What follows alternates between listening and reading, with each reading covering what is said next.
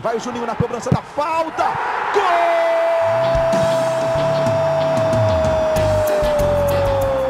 Está entrando no ar o podcast. Sabe de quem? Do Vasco! Do Vascão da Gama, do Gigante da Colina. É o GE Vasco.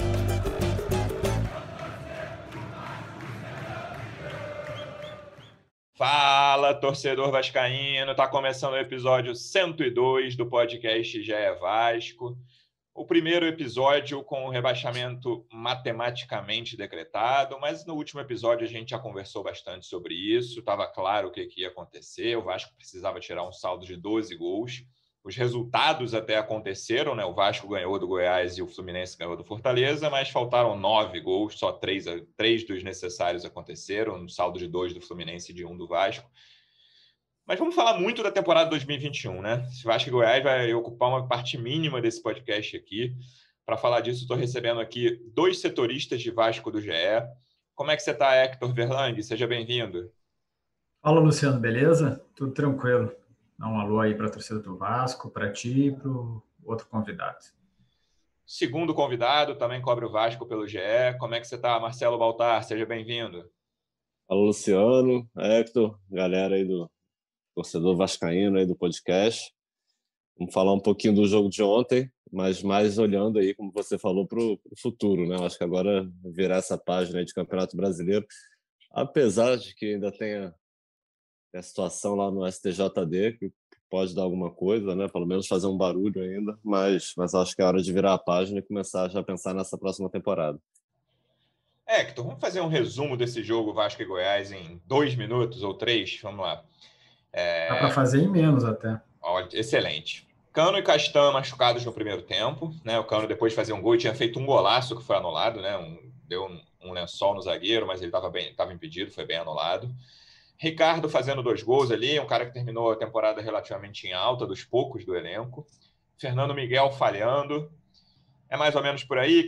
Tem mais alguma coisa a se destacar? Uh, Cano não machucou, foi só dor. Castel vai fazer um exame neste sábado, é, atualizando a situação dos dois jogadores. Acho que é por aí. Acho que foi um jogo muito ruim. Os dois times fracos e, quase que desinteressados, assim. Mas tinha uma parte do jogo que o desinteresse até tornou o jogo um pouco mais agradável, por exemplo, do que os últimos jogos do Vasco, né? Porque o Vasco é, porque ficava os... naquela coisa presa e o Goiás na mesma, mesma questão. É, porque os dois times deixaram muitos espaços, né? É, os sistemas de marcação dos dois times praticamente não existiram. E aí apareceu alguma coisinha. Foi um jogo que o Fernandão fez um gol de falta e o camarada disse depois do jogo cara, que nunca treinou uma falta. Cara. Foi, eu, eu acho que isso no, resume o jogo, na boa. Eu mandei no intervalo nos, nos, grupos assim, eu falei, cara, isso é, isso é muito melancólico, cara. O cara falou que não treina falta e não foi uma das primeiras que ele cobrou, cara. Inacreditável. É. eu tava no, no, jogo lá, o Baltar tava, tava junto e em determinado momento eu fiquei pensando assim, pô, vou tentar ver uma, alguma coisa positiva aqui, sei lá uh, alguém que possa se destacar assim para essa é, para a continuidade da temporada do para o início da próxima temporada do Vasco? E foi difícil assim acho que acabou sendo só o Ricardo Graça com os dois gols e defensivamente apesar de, de todo o caos que foi o, o jogo acho que ele foi razoável. Eu acho que é um, é um jogador que merece ser fixado como titular porque sempre que precisou, ele, ele foi bem. Obviamente teve atuações eh, com erros, como todo o Vasco, como todos os jogadores do Vasco tiveram no ano, mas eu acho que o Vasco precisava dar uma chance para ele, assim, porque é um, é um zagueiro com, com, um bom valor. Eu acho que é só isso, cara. O que de resto foi, olha, foi, foi triste de ver. Eu tinha feito um roteirinho aqui que eu ia começar falando por técnico, possível novo técnico, essa saída do Luxemburgo, mas eu vou aproveitar o gancho desse nosso breve resumo de Vasco e Goiás para falar sobre o elenco para a próxima temporada de 2021, Baltar. E aí eu quero citar esses dois veteranos que a gente falou aqui na, no nosso resumo, Fernando Miguel e Leandro Castan. Fernando Miguel é um cara que teve uma temporada de alguns altos e baixos. É, acho até que ele foi mais criticado do que ele. Não sei se merecia, mas a torcida do Vasco, claramente, a maioria perdeu a paciência com ele. E, na minha opinião, ele não deveria. Ele não é um goleiro de nível titular do Vasco, na minha opinião. Ele pode fazer parte do elenco mas não deveria ser titular, mas é há um tempo, salvou o Vasco em vários jogos. E o Castan é aquela queda, né? Que não é só dele, né? O Thales é outro grande exemplo, o Pikachu, mas foram jogadores que, assim, caíram bruscamente de produção na temporada. O Castan fez uma temporada e meia, pelo menos, no Vasco, excelente, assim. O Castan, em 2019, ali no fim de 18, quando aquele sofrimento contra o rebaixamento, ele jogou muito bem. Chegou a fazer alguns bons jogos na temporada 2020, mas foram, foram esses bons jogos foram minoria. Como é que você acha que vai ficar a situação desses dois jogadores, Baltar? Será que o Vasco vai para o mercado buscar um goleiro? O Marcelo e o Ricardo ficam como titulares na, na, na zaga, o, o, clube abre mão do Castan. Claro que a gente não tem muita informação ainda, né? Faz menos, a gente está gravando isso aqui na sexta-noite, faz menos de 24 horas que o campeonato acabou para o Vasco. Mas olhando o que vocês conversam e vendo os jogos mesmo, qual é a situação de Fernando Miguel e Castan, na sua visão? Olha, antes de falar deles, falar rapidinho sobre o jogo de ontem, uma impressão que eu fiquei, é só rapidinho. Eu achei um Vasco mais leve ontem, né? Assim, sem tanta responsabilidade. Eu acho que o time é ruim, a gente já falou em vários momentos aqui, mas, mas devia ser o pior momento. A reta final foi o pior momento do Vasco no Brasileiro. Eu acho que pesou muito a falta de confiança, a pressão. Os caras não conseguiam marcar gol há cinco, seis jogos. E ontem, já rebaixado, virtualmente rebaixado, foi um time mais leve. Não quer dizer que foi um time bom mas chegou com menos responsabilidade lá, criou chances, teve um golaço do Cano também, estava impedido, teve outro chute dele. Achei um time com, com, com, várias limitações, como sempre foi, mas foi esteve mais leve, o que eu acho que mostra que o time estava muito além da, da qualidade, de todos os problemas que a gente já citou aqui, estava muito pressionado, sem confiança. E, enfim, conseguiu essa vitória. Aí, é, eu achei bem mais leve também, é. concordo. É, agora sobre, sobre o elenco, é isso. Eu acho que até estava lá com o Hector ontem, a gente comentou quando o Marcelo entrou, que eu acho que essa devia ter sido a, a dupla de zaga do Vasco na reta final. O Castan já fez muito pelo Vasco, tá? mas acho que ele estava jogando mais pelo nome nesses últimos jogos. É, saiu machucado. É, a gente não sabe se ele fica, claro, ele tem um salário alto, tem uma liderança, poderia, pode ser uma liderança na Série B, né? O capitão do Vasco, tá? Muda, muda a chave, tudo, mas a gente não sabe. Ele fez uma postagem meio enigmática, né? Dizendo que, que não sabe o futuro está aberto. É, o que a gente sabe é que o Vasco vai, o Vasco quer, né? Fazer uma reformulação grande nesse elenco, até pelo que a gente tem de informação pela busca de, de de treinador, tá vendo que tá baixando um, um pouco o nível de, do salário, né? De, de, de, perfil, assim. Não sei se, se o Castan se encaixaria com um salário alto, o Vasco vai ter que baixar a folha salarial. É, não sei se ele fica. O Fernando Miguel, é...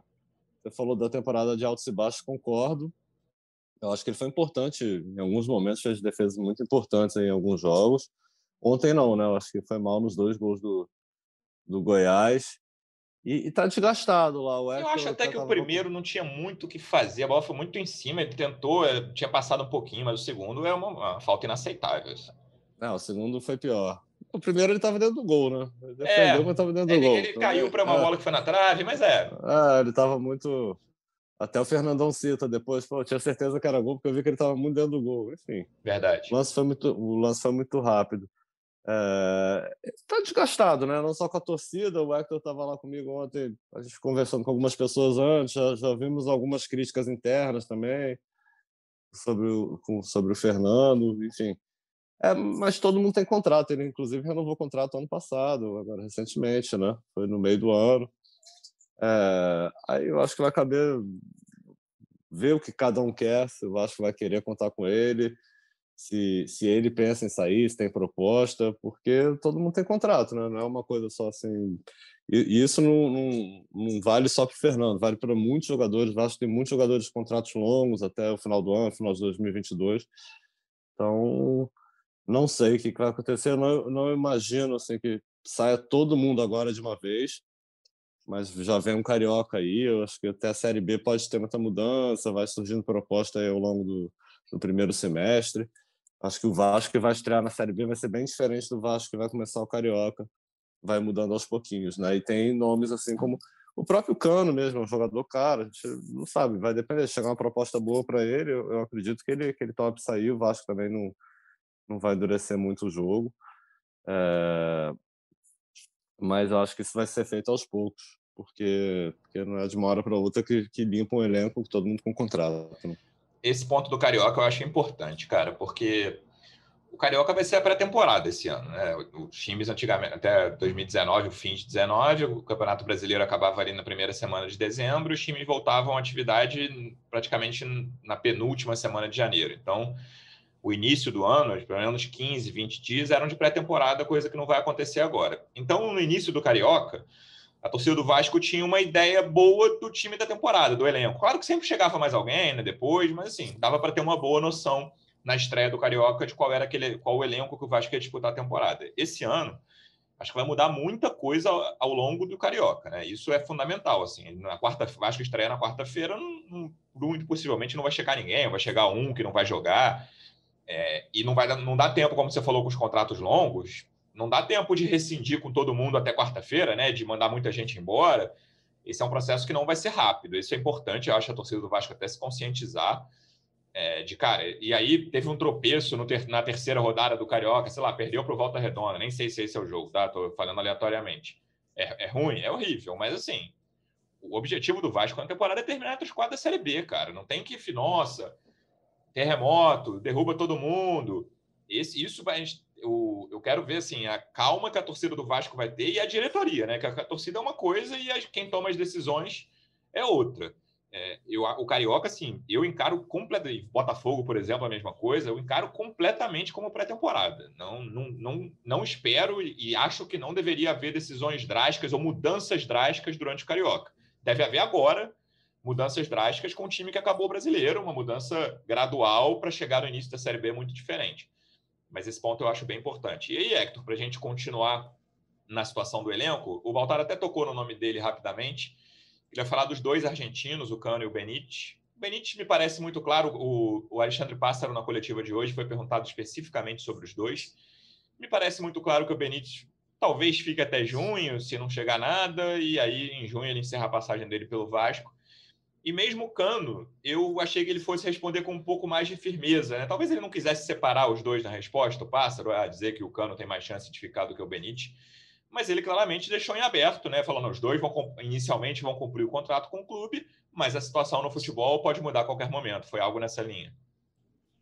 É, foi uma resposta protocolar, mas é, por mais que tenha sido protocolar, eu acho que ela foi muito sincera no sentido de que é, o que vai decidir a continuidade ou não desses jogadores no Vasco é um a questão financeira e dois a vontade dos jogadores a vontade do Vasco é a que menos vai prevalecer aí, é, porque o Vasco não tem muita condição assim de é, fazer impor o, o, seu desejo, né? A questão do Benítez é pior ainda, porque agora, a partir do dia 1 de março, está estabelecido no contrato de empréstimo que o Independente, se tiver uma outra proposta, pode negociá-lo e aí o Vasco tem o direito de tentar cobrir, e aí se cobrir, abate o que ele pagou pelo empréstimo, senão ele é vendido e vai embora. E o Cano é um jogador que é muito, ficou muito valorizado, embora o péssimo ano do Vasco, ele teve uma boa temporada. É, é provável que apareça alguma coisa, algum time interessado. E aí vai depender, uh, acho que muito da vontade dele, né? Do que, que, ele vai querer, se ele vai querer ficar no Vasco, se ele vai querer sair, se vai pedir para o Vasco para ser negociado, ou se o Vasco vai ver aí uma oportunidade de fazer dinheiro para pagar alguma coisa, ou fazer uma troca para formar elenco, né? O que menos vai pesar aí é, é a vontade do Vasco, eu acho. O Vasco está meio refém nessa situação é, e só queria fazer um, uma parte do que tu falou da pré-temporada. É uma, é pré-temporada no Carioca, mas é uma, uma pré-temporada mais curta, porque o Cano o Benítez e outros tantos jogadores ganharam folga, eles têm um recesso aí, eles só se representam na quarta-feira. E esses jogadores do time titular, do, é, do, do, profissional do Vasco, eles devem jogar no Carioca só na quarta rodada, que é o que o regulamento é, permite. Então, vai ser uma pré-temporada carioca? Vai, mas só que vai ser uma pré-temporada mais curta do que normalmente já é. Não, então, isso dizer, certamente vai ter reflexo aí na frente. Torna até o que você falou, torna até mais longa, na minha opinião, a pré-temporada, porque o, o, meu raciocínio é o seguinte: em 2020. Mas é que não é, cara, porque a Copa do Brasil já começa aí também. Não, mas eu tô pensando, não na Copa do Brasil, mas assim, vamos lá. No dia 5 de janeiro de 2020, tô aleatório aqui, o Vasco fez um jogo treino contra o Angra dos Reis e perdeu ou empatou. A torcida ia ficar desesperada? Não ia. Então, o jogo nem ia passar, ou ia passar só na Vasco TV, beleza, tá começando. E eu encaro esses primeiros jogos do Carioca exatamente assim, entendeu? Eu não quero, né? não acho legal o Vasco perder para um time pequeno, não acho legal. Mas acho que esse deve ser o raciocínio de, principalmente da diretoria, mas em, em, em menor parte da torcida também. De, ah, não tem que mudar tudo, porque o que você falou, no, no início os caras não vão estar nem aqui, né? Vão estar viajando, Sim. liberados. E depois que eles vão começar a voltar a treinar, os caras, depois que teve a paralisação da pandemia, eles estão direto, e na paralisação foram férias muito diferentes, né? Porque eles não saíam de casa naquele momento mais fechado, faziam exercícios por Zoom, pelo que fosse, e não, não podiam fazer mais nada além disso. Então, férias, férias mesmo, eles não tiveram, apesar de ter tido uma paralisação importante, mas desde junho o Carioca voltou, se eu não me engano, maio começaram a treinar. Eles estão direto e vão assim até dezembro. Então, eu acho que março é um mês, assim, que eu não se cobra nada, mas, assim, espera-se que o Vasco passe na Copa do Brasil, né? Então, é, esse é um ponto importante de... Essa cobrança vai até um tropeço na Copa do Brasil, mesmo assim, se tropeçar, que eu espero que não aconteça, não acho que seja o fim do mundo. Passando para o tema treinador, Baltar, a gente publicou uma matéria hoje um pouco mais cedo no GE, Vasco, está lá ainda, Sobre nomes que o Vasco sondou, Lisca e Fernando Diniz eram nomes mais difíceis, Marcelo Cabo e Pintado, nomes mais acessíveis, e na coletiva do meio da tarde, o Pássaro confirmou que o, o Marcelo Cabo é um dos nomes no, no radar do Vasco, digamos assim. Hoje ele é o favorito, você vê outro nome forte nessa busca. Como está a procura do Vasco pelo novo técnico? Olha, é, foi uma matéria até que a gente publicou de uma participação do Hector, do Fred, Isso. Zarco, Pedro Rocha, foi uma galera apurando, até porque foram vários nomes, né? É, já na matéria já, já mostrava que o, que o Lisca é um, é um nome inviável, porque renovou lá com a América, tá bem, enfim, não vai sair. O Fernando Diniz também é um cara que tem, tem um mercado bom, né? Chegou a liderar o brasileiro, então acho que a expectativa. O Hector tá, tá sabendo bem até dar, algumas novidades depois que, que ele apurou lá em São Januário hoje. Mas, mas o Fernando Diniz é um cara que tem mercado, imagina-se que tem mercado para continuar na Série A, né? Então, apesar de ter trabalhado com o Pássaro, conhecer o Pássaro, acho que também não é um nome que o Vasco está apostando muito. E aí surgiram dois nomes que foram contactados mesmo, o Marcelo Cabo e o Pintado. É, pelo que a gente apurou, os dois, é, apesar de estarem empregados, receberam bem a, a, procura do Vasco, né? teriam interesse, aí, dependendo da negociação do projeto. O Pintado foi um cara que, que trabalhou com Pássaro também, que conhece bem o Pássaro lá de São Paulo. Né? O Pintado acho que chegou a assumir o São Paulo durante um período, era auxiliar né? e ficou um tempo lá como interino. É, mas, assim, na nossa apuração, no nosso achômetro, assim, tá, tá mais para Marcelo Cabo, que tem uma decisão amanhã de Campeonato Goiano, né, nesse sábado. Campeonato Goiano de 2020 acaba amanhã. De dois... E o de 21 é. começa no domingo. Ah, é, eu não sabia, é não. Isso eu não sabia, não. Mas o Atlético não joga então... domingo lá. Então, assim, eu acho que, que tá mais para ele. O Vasco tem a expectativa de anunciar o treinador no início da semana. Eu acho que, que tá mais para ele, mas surgiram alguns outros nomes. O técnico da Chape, Humberto, esqueci agora o sobrenome dele. Loser também foi, um, foi um, uma informação que o Bruno Cortes, aí, do, do repórter da TV Globo, trouxe aí também também foi contactado. Então, assim, o Vasco fez, né, foi um processo grande, ouviu vários, vários treinadores, tá? E está aí para tomar uma decisão. Se fosse para apostar, agora apostaria no Marcelo Cabo. É, mas vamos ver o que, que vai acontecer.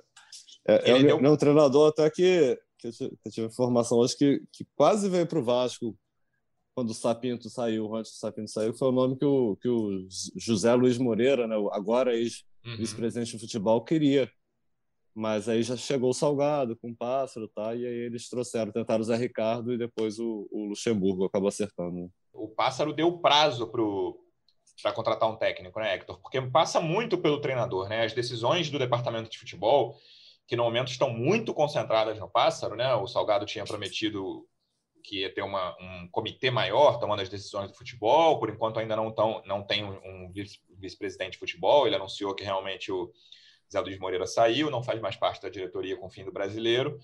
Mas as decisões estão muito concentradas no Pássaro. E aí, até para elenco, quem, quem chega, quem vai embora, o treinador tem que opinar, né? E aí me parece ser a prioridade de momento, pelo que ele falou na coletiva, do departamento de futebol, é acertar logo com o treinador. E ele falou que quer que o treinador esteja no Rio até o início da semana que vem. É, o, a intenção é que segunda-feira, ou seja, estamos gravando na sexta, Isso. Só depois do final de semana, e o Vasco não só tem o nome, como anuncia o novo técnico. O que uh, significa que a negociação está em andamento, porque não vai estabelecer um prazo tão curto se não tem a possibilidade de realmente acertar. Como o Baltar estava falando, Marcelo Cabo é um nome que está mais aí, é, que despontou. Agora, daqui a pouco pode ser outro que a gente não, não tenha descoberto e o Vasco tenha, esteja mantendo em, em sigilo. Mas eu acredito que quem tem mais chance de acertar mesmo é o Marcelo, é, e é, o Vasco tem esse comitê do futebol aí, é, é, formado pelo presidente Salgado, pelo, pelo Alexandre Pássaro, aí tem alguém do jurídico, tem alguém da, das finanças e tem o Osório também, que, é, se não me falha a memória, são, é essa composição, é, que é o, vice, primeiro vice-geral. É, só que o departamento de futebol está muito desfalcado, né? não tem a figura do vice. O Salgado, na coletiva, confirmou que o José Luiz Moreira que era o vice de futebol do Campelo, realmente agora não, não é mais, oficialmente deixou de ser, e aquela ideia de ter um CEO do futebol ainda não foi colocada em prática. Então, é, as decisões, é, como até o vice de finanças, Adriano Mendes, falou nessa coletiva, o Vasco não tem mais dono, as decisões são colegiadas. Deu um malus alto aí no ex-presidente Campelo, é, só que tudo bem, as decisões podem ser colegiadas, agora tudo passa pelo que o Alexandre Pássaro pensa, corre atrás, tem de informação, tem de relação, ele é o, o cara que, que conduz a coisa, né, para depois a decisão ser colegiada. Agora passa muito pelo trabalho dele, pelo que ele pensa é, do que, que vai ser o futebol do Vasco até por não ter o treinador ainda, Baltar, eu sei qual é a resposta, mas é a pergunta que todo torcedor de qualquer clube mais faz quando acaba um campeonato, que é: tem algum jogador na mira? A gente saiba, a gente sabe no momento alguém que o Vasco quer contratar, ou todas as atenções estão voltadas para o treinador? Sinceramente, eu vou ficar devendo essa aí. é, imaginei. É, Uma perguntinha, bola nas costas, né? É, pois é. Você tá e toda a cobertura de Vasco no momento, né? Que não, é, até ninguém... agora a gente não viu nenhum nome. Ninguém deu. Acho que, acho que vai, vai ter uma participação importante chegada do treinador. Mas com certeza também eles. Acho que não está parado, né? O, o, Pássaro, enfim, ele tem feito muitos contatos. A gente já, já viu que ele tem feito muitos contatos com, com empresários aí atrás de, de treinador. Certamente também está falando de jogador. Mas nenhum nome vazou, ainda não. Eu não acredito em, em nenhum medalhão, nenhum um grande nome nesse primeiro momento, não. Talvez para a Série B, uns caras mais cascudos, mais conhecidos. Mas, mas por enquanto nenhum nome vazou, não. Até porque estava até, até ontem, né? Estava muito ainda Campeonato Brasileiro, tá? Acho que agora vai, vai começar a ver. É, acho que mais urgente, claro, vai, vai trazer alguns reforços, mas, mas algumas situações que acabam nessa semana, né? Tem que ser definido agora. Por exemplo, o Catatal e o, e o Marcelo Alves só tem contrato até domingo, né? Acho que o Marcelo Alves é. é... Mas são os certo, únicos, né? Assim. Acabando o contrato agora. Sim, sim. Nesse momento, sim. São os únicos. Marcelo Alves acho que fica. Acho que não vai ter erro. O Catatal a gente sabe que teve uma sinalização de, que, de conversa, que teria um papo, enfim. Mas ele teve sondagens de, de alguns clubes que, que do próprio Atlético Goianiense, que, que, do Marcelo Cabo, né? Teve o Juventude também. Então, e não foi um jogador que foi tão aproveitado como o Marcelo Alves, né? Então, é, acho que nessa reta mais... final o Marcelo foi melhor do que ele. Né? É, acho que merecia até terminar como titular, foi titular e falhou também alguns jogos, mas ontem entrou e foi bem até, até quando entrou. Então, acho que é mais fácil ele ficar do que o Catatal, mas, mas tem essa possibilidade também. Eu acho que isso aí vai ser resolvido muito em breve, até próxima semana no máximo. Posso falar uma coisa sobre reforços? O, assim como o Baltar, eu não sei quem é que o Vasco quer e quem que o Vasco está negociando, mas hoje eu, nessa tentativa de, de apurar o, as negociações do novo técnico do Vasco, né, eu perguntei para um, um empresário aí, tá, e aí, de reforço, não sei o que, olha, eu não sei quem, mas eu sei que o Vasco quer para todas as posições. O que é até meio óbvio, dada a necessidade de, de reformulação, mas a gente vai ver muita gente chegando mesmo no Vasco. Assim. Não vai ser todo mundo no, agora, acho que vai ser um, uma, uma reformulação aos poucos, mas vai vir jogador para tudo quanto é posição mesmo. Cara, um palpite meu aqui jogadores que terminaram a temporada que podem ser titulares, pelo menos em boa parte da próxima temporada. Eu, só, eu hoje só vejo quatro. Podem, né? Léo Matos, Ricardo Graça, Bruno Gomes e Cano. Só vejo esses e assim. Não estou dizendo que são ótimos jogadores, principalmente o Léo Matos é um cara que eu tenho muitas dúvidas. Ontem, no início do jogo, ele fez uma falta grotesca, que levou um cartão, pô, todo mundo, jogo tranquilo, leve, como o Baltar falou. E aí o Léo Matos faz aquelas faltas dele, o décimo cartão, não foi? Que ele levou no, no brasileiro? Foi, foi. Décimo Acho que esse é o principal problema dele, né? Total, assim. Também tem algum problema ou outro de marcação. Eu acho ele um cara que cruza bem, principalmente para as médias, para médias laterais direitos que a gente tem por aqui. Mas ele tem essa dificuldade de se manter em campo, né? De não ficar amarelado muito rápido, ou então levar até o próprio cartão vermelho. E aí eu vejo o Ricardo e o Bruno prontos, são dois garotos prontos. Acho que tem muito garoto ali que em algum momento da temporada pode ocupar a posição indiscutivelmente, mas hoje eu só vejo esses dois. E o Cano, que a gente tem muitas dúvidas, até pela questão financeira, pela questão do salário, se ele vai ficar, não, não sei dizer.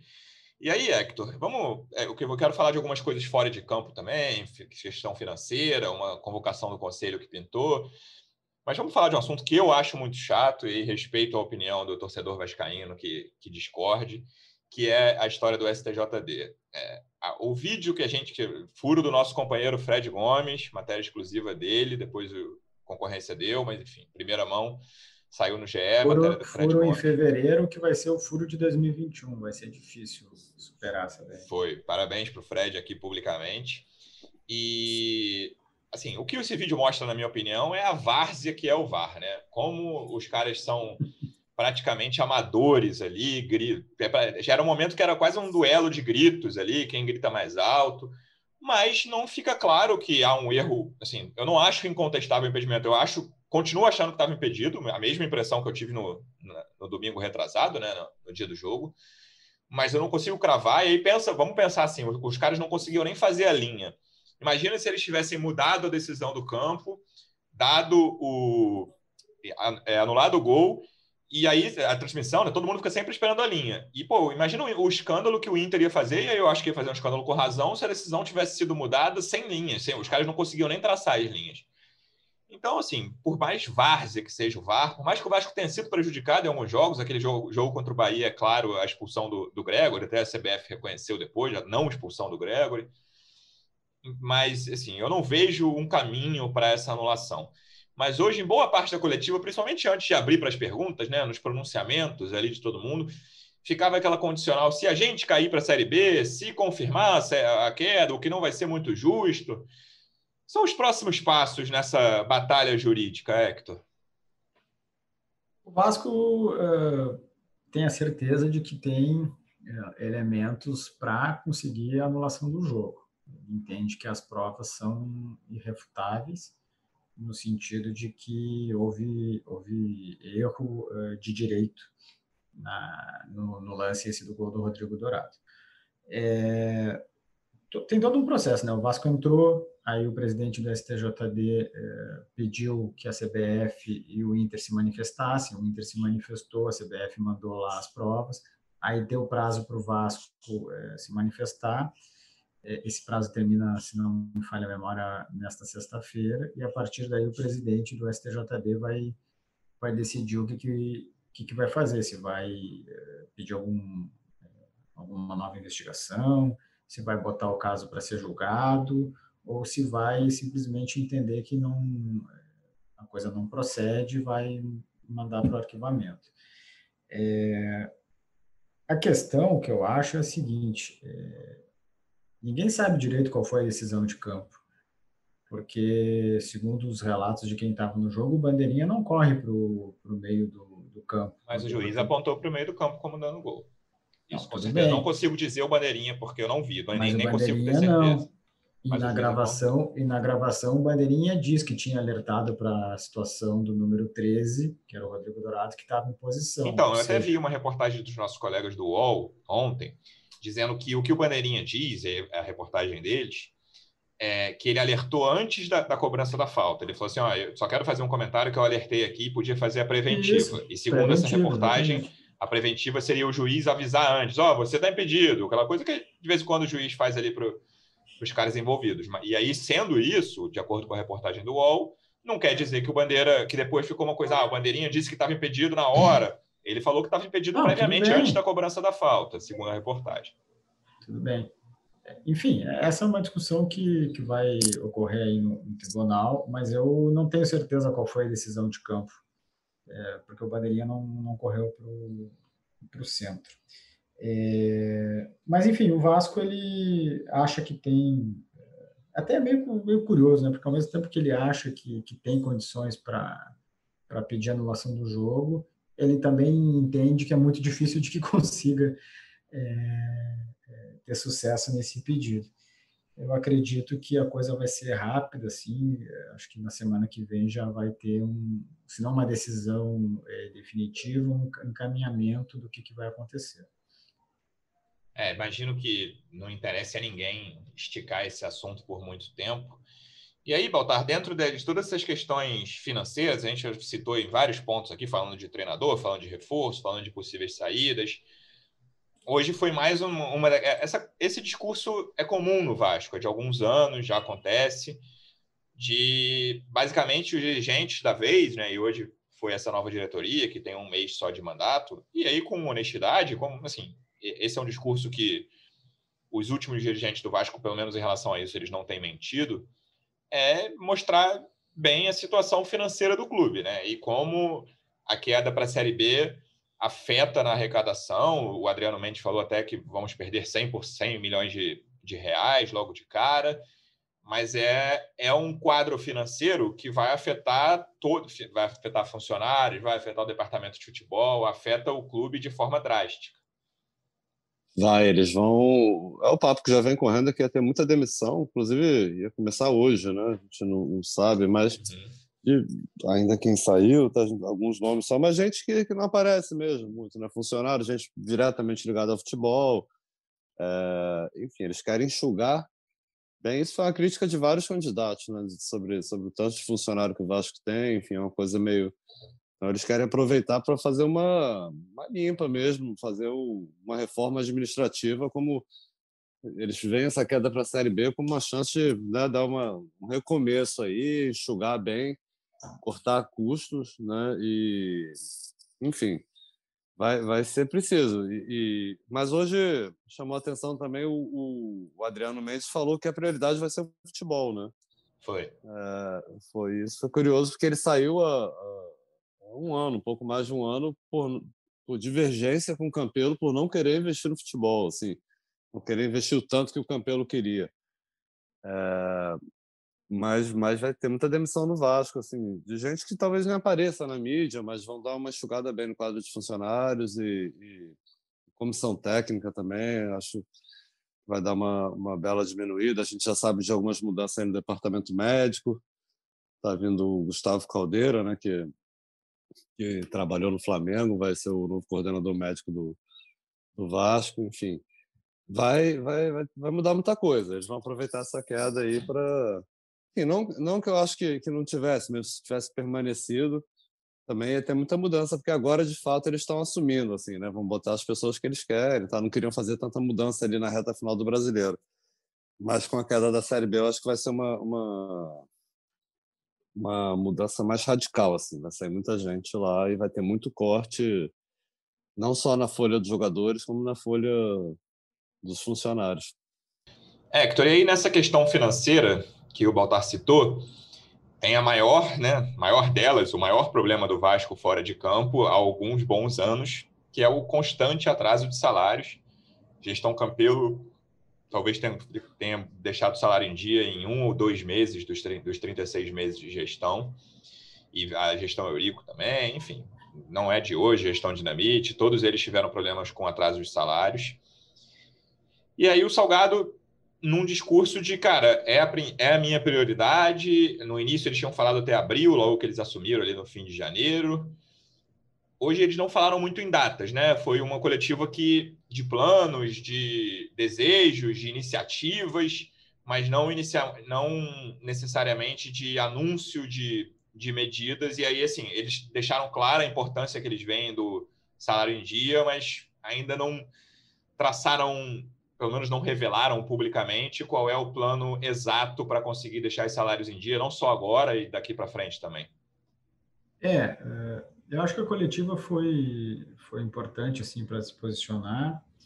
Acho que foi importante lidar com a questão que, do rebaixamento de forma transparente, porque embora eles tenham falado da questão da STJD, eles admitem que o Vasco foi, foi rebaixado. Né? Agora, eu, eu sinto sim que faltou um, um, anúncio mesmo. Poderia ser a questão do salário, poderia ser, é, sei lá, algum programa alguma reformulação no programa de sócio, o Vasco tem uma queda aí de, de, de associados mês a mês, é, poderia ser, enfim, qualquer outra coisa que, que a direção está fazendo, porque quando não anuncia nada, é, passa uma impressão que às vezes não é verdadeira, e eu tenho quase certeza de que, aliás, eu tenho certeza de que não é verdadeira, de que as coisas vão, não estão sendo feitas, e está sendo feita muita coisa, né? A direção tem um mês aí de, de gestão, nesse um mês pagou duas folhas de salário, para entrar aí no tema que tu perguntou, só que ao mesmo tempo tem é, dezembro e 13 terceiro de 2020 e janeiro de 2021 que estão em abertos. E quem não recebe tem pressa, né? E tem que ter pressa. Por mais que, que a direção esteja trabalhando, por mais que a situação do Vasco seja difícil, por mais que os problemas tenham sido herdados, tem que resolver. Quem, quem é assalariado depende do salário para coisa básica, para comer. Isso é, tem que ser urgente e eles admitiram que vai ser urgente para ser resolvido, mas ainda não se deu uma, uma, uma previsão de quando e nem como vai se resolver. E agora à noite, voltar um pouquinho antes da gente começar a gravar, a gente começou a gravar um oito e pouquinho da noite aqui de sexta-feira. O presidente do Conselho Deliberativo, Carlos Fonseca, convocou o conselho para uma reunião na próxima quinta, dia 4, sobre alguns temas, assim, me parece quase, né, a gente falando de iniciativas e tal, é primeira vez que a gente vê de forma concreta, claro que uma reunião não vai definir nada, algumas das coisas que a diretoria está planejando. Então, por exemplo, algumas iniciativas em relação a sócios, acho que a mais chamativa, assim, pelo menos na convocação, é o cara poder virar sócio do Vasco de forma online, né? adesão online, não precisa ir a São Januário, preencher formulário, aquela forma antiga de se associar, uma criação de alguma, a, criação de algumas comissões, comissão especial de reforma do estatuto, comissão especial do processo eleitoral, comissão especial de integridade e compliance, e uma possível investigação, uma abertura de processo, processo interno, né, de contra dirigentes que votaram para contra o direito de voto dos anistiados na eleição agora de 2020. Dirigentes que não queriam isso, de, dos sócios que pegaram a anistia de 2018. E aí os, os dirigentes citados eram, são os presidentes de poder, tirando o então presidente de poderes, né, tirando o Campelo e o Mussa, que foram a favor dos anistiados. Seriam o Roberto Monteiro, ex-presidente do Conselho Deliberativo, o Silvio Godoy, ex-presidente do Conselho de Beneméritos, e o Edmilson Valentim, ex-presidente do Conselho Fiscal é quase uma, uma forma de chegada, né? um abre-alas, digamos assim, fora de campo da, da nova diretoria, essa primeira convocação do Conselho Deliberativo. É, vai ser a primeira, primeira reunião aí da gestão do, do Salgado, é, já com, com uma nova mesa diretora, né? Todo mundo aí que entrou o Carlos Fonseca, entrou toda a galera nova aí né, também na Assembleia Geral, enfim. E vamos ver qual vai ser o termômetro, né? Porque entraram 30 conselheiros aí da, da Sempre Vasco. São chapas que têm pensamentos parecidos, né? Que, que Eu até estava lá no, no, na votação do dia 14, quando só o Brant e o, e o Salgado estavam concorrendo. Muita gente se conhece, muita gente é amigo, então um clima bem menos tenso, eu, eu imagino, pelo menos nessa primeira reunião aí, do que foi nos últimos anos. Né? Nos últimos anos, as, reuniões lá do Conselho Deliberativo pegavam fogo, uh, baixavam o nível mesmo, né? com muita gente brigando, falando palavrão. Eu imagino uma, uma reunião mais tranquila, apesar de, de alguns temas aí complicados que vão ter, né? principalmente essa, essa situação do, do Campelo e do, dos presidentes, mas tem essa questão dos sócios aí também. Acho que eles querem começar já também, essa, eles até falaram isso, nessas né? mudanças que eles querem fazer no futebol, no clube, reduzir custos, e também querem fazer uma mudança rápida na política. Né? Deixa eu até me corrigir, Baltar, que hum. o, o Campelo foi a favor dos anistiados, mas o pedido na reunião inclui o nome dele, tá? É o, são o Monteiro, o Godoy, o Valentim e o Campelo também, até estou lendo aqui a matéria que a gente uhum. publicou, inclui o Campelo, por, de acordo com, pois, de acordo com o documento encaminhado aos conselheiros, o ex-presidente não seguiu o procedimento regular, o que incluiria a defesa dos sócios para recuperar o direito a voto. Uhum. Então, o Campelo, na, na, pior das hipóteses, na pior que eu digo, na mais grave das hipóteses, sem nenhum julgamento aqui, ele pode até ser expulso do quadro, assim como o Roberto Monteiro, o Silvio Godoy e o Edmilson Valentim. Sim, é, acho que é importante falar é, é que é, essa reunião do conselho vai ter tudo isso, mas a origem de cada coisa é diferente, né? Essa questão para o sócio poder uh, se, uh, registrar a sua associação pela internet é uma ação da direção do presidente Salgado. Agora, essa, esse pedido de abertura de, de, de investigação contra esses eh, ex-dirigentes do Vasco, não foi a direção do Salgado que fez propriamente dito, é um grupo de seis sócios que está pedindo. Obviamente, Verdade. obviamente, tem uma articulação aí, é, é, obviamente a, a, direção do Salgado, o presidente do Conselho Deliberativo não foram surpreendidos com esse pedido, ele não surgiu assim do nada. Né? Obviamente há um, uma articulação, mas não, for, não é a direção do Salgado que tomou a iniciativa de fazer isso. Acho que era importante fazer esse, esse é a parte. Perfeito. E não sabemos ainda qual é o trâmite, quanto tempo pode durar isso, né, Hector? É uma questão. A gente estava achando que. Eu, assim, é uma grande dúvida que eu tenho em relação ao futuro político do Vasco, fora de campo, é essa pacificação que o Salgado sempre gostava de falar na campanha, e é um tema antigo também, outro tema antigo da política do Vasco. E eu acho que o, o Salgado acreditava piamente nisso, que ele seria capaz de fazer isso, que ele, ou ainda acredita que ele é capaz de fazer isso. E ele hoje parece ter, o, não vou dizer controle, mas o apoio de todos os presidentes de poder, coisa que o Campelo teve durante talvez três meses. Né? Tudo bem que o Salgado não está três meses ainda, pode durar tão pouco quanto. Mas ele está apostando muito nisso, né? nessa aliança com os presidentes de poderes, para poder avançar com as pautas que ele quer, principalmente fora de campo. Lógico, tanto que nessa semana aí ele teve uma reunião com os presidentes de, de poder do Vasco. Estou até abrindo o site do Vasco aqui para ver qual foi o dia. É, foi agora de, de cabeça ou quarto? lembro. Foi dia 24. Dia 24 foi quarta-feira. Né? E, e, hoje, sexta-feira, lá na coletiva que o Salgado deu, eu vi pelo menos o presidente do Conselho Deliberativo, Carlos Fonseca, estava lá.